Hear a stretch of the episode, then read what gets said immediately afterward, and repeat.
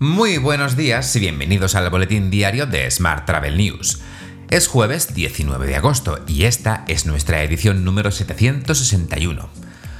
Hoy comentamos la vuelta de los viajes del Imserso, una vez más, y la pelea entre Ryanair y Kiwi.com.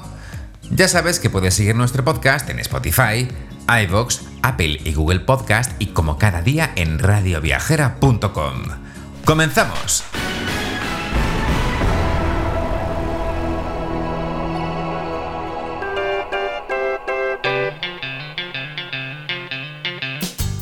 La justicia tumba el recurso hotelero por los viajes del Imserso.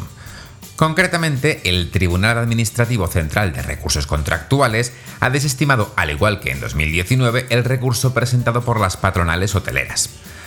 Así las cosas, se reactiva la venta de 816.000 plazas para la campaña del Imserso 2021-2022. Cambiamos de asunto. TUI Reino Unido cancela las reservas a Almería y Girona hasta finales de octubre. La decisión del tour operador se debe a la incertidumbre en torno a los viajes y afecta a otros destinos de todo el mundo. Por su parte, Jet2 amplía los destinos para la temporada de, invierno 2022-2023. De esta forma, la compañía ofrecerá paquetes turísticos a Málaga, Alicante y Mallorca. Más asuntos. El sector del turismo y la restauración registra un total de 30.000 vacantes de empleo publicadas en lo que va de campaña de verano. Según los indicadores de empleo de InfoJobs, se trata de una cifra lejana a las 67.000 que presentaba el sector durante el mismo periodo de 2019. Esto supone una caída del 55% en lo que se refiere a puestos de trabajo ofertados.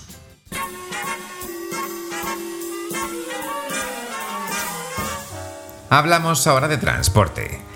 Ryanair ha emitido una advertencia a los clientes sobre lo que considera tarjetas de embarque falsas proporcionadas por kiwi.com para los vuelos de Ryanair. Según la aerolínea, kiwi.com elude la normativa de aviación esencial emitiendo sus propias tarjetas de embarque, que no son válidas en los vuelos de Ryanair. A partir de hoy, a cualquier pasajero de Ryanair con una tarjeta de embarque emitida por kiwi.com se le denegará lamentablemente el embarque por no haber cumplido con los protocolos de seguridad y protección de Ryanair durante la facturación. Esto sucede mientras Italia sanciona con 35.000 euros precisamente a Ryanair por prácticas abusivas con menores y discapacitados. El ente nacional para la aviación civil italiano señala que la aerolínea hace pagar a sus acompañantes tasas adicionales por la asignación de asientos contiguos.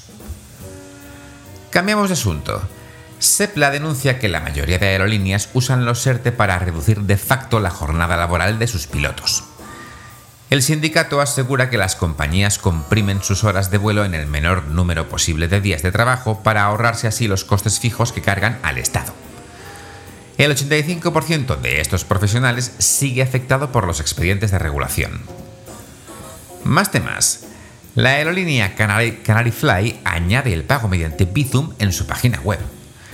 De esta manera, la nueva funcionalidad se ha incorporado para que sus pasajeros puedan formalizar su reserva en solo tres pasos, elegir el vuelo, escribir los datos y pagar con Bizum.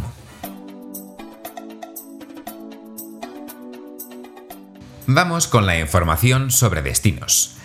El Pleno del Parlamento de Canarias ha convalidado por unanimidad el decreto ley para la subvención dirigida a cubrir el coste del impuesto de bienes inmuebles, el famoso IBI, de los establecimientos turísticos por un importe de 63 millones, ampliable a 80. La gestión de las ayudas se realizará por concurrencia no competitiva, para mayor agilidad, y será atendida por orden de entrada hasta agotar los recursos. En otro orden de asuntos, Samsung anuncia los ganadores finales de su iniciativa de apoyo al turismo nacional, El País Oculto. La compañía tecnológica premia cinco fotografías compartidas por usuarios de rincones de España ubicados en Aragón, Comunidad Valenciana, Canarias, Castilla y León y Andalucía. Esta iniciativa de promoción del turismo de España de Samsung ha descubierto 3.398 lugares repartidos por toda la geografía española que pueden ser consultados en elpaisoculto.es. La selección de ganadores, promovida a través de Instagram, ha contado con una alta participación de usuarios, destacando las comunidades autónomas de Andalucía, Cataluña y Galicia como las más activas.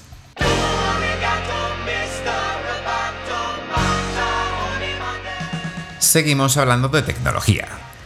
Higify ha lanzado una actualización en su solución Booking Assistant integrándose ahora con Instagram y Google Business. El asistente de reservas de Higify ayuda a los hoteleros a impulsar las reservas directas a través de sus sitios web y páginas de Facebook, y ahora también podrá activar el chatbot inteligente en Instagram y Google Business. Más temas.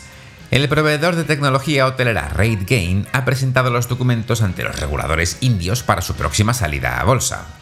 La empresa espera recaudar 54 millones de dólares a través de una nueva emisión de acciones, mientras que también se venderán acciones del inversor existente Wanger Limited, una filial de la empresa de capital privado TIA Associates y de los fundadores de la empresa.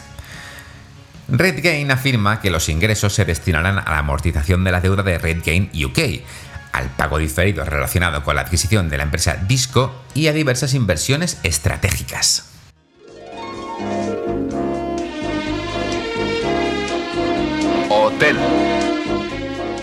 Y terminamos hoy con la actualidad hotelera. La ocupación hotelera alcanza casi el 90% en la comunidad valenciana. Son datos del último informe de la Asociación Empresarial Hotelera y Turística de la Comunidad Valenciana, OSBEC. En palabras de su presidente, Tony Mayor, el turista busca la normalidad, tiene muchas ganas de viajar y lo hace sin miedo.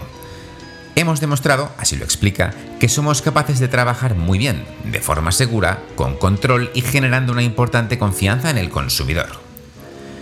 Y por último te cuento que Gijón lanza una campaña promocional de descuento del 40% en hoteles. El ayuntamiento de la ciudad asume esta cantidad en concepto de promoción. Gijón Turismo desarrollará además una campaña de publicidad en el portal de viajes TripAdvisor la campaña irá dirigida a España y Portugal y llevará a una web específica en la que se podrán realizar las reservas de alojamiento con un código promocional. Te dejo con esta noticia. Muchas gracias por seguir nuestro podcast y por dejarnos tus valoraciones y comentarios en iBox y en Apple Podcast. Tienes más información, como siempre, en smarttravel.news. ¡Feliz jueves!